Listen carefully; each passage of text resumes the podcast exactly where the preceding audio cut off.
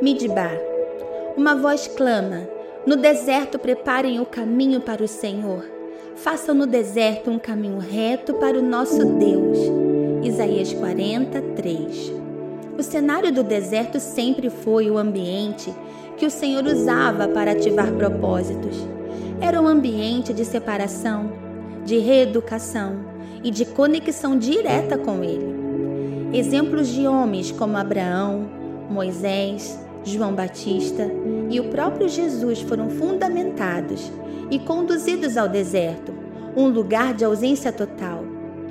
Midbar é deserto em hebraico e significa Makom Davar, lugar da palavra ou lugar aonde Deus fala.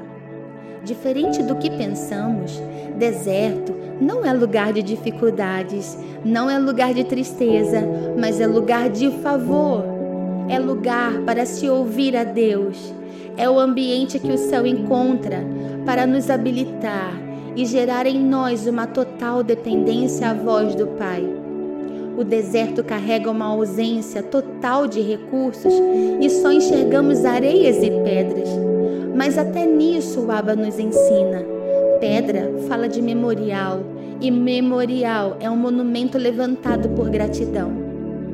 Pedra fala de memorial, e memorial é um monumento levantado por gratidão, levantado por reconhecermos a manifestação da voz de Deus. Memorial é confirmação de milagres, é ativação do sobrenatural, é ação do céu na terra.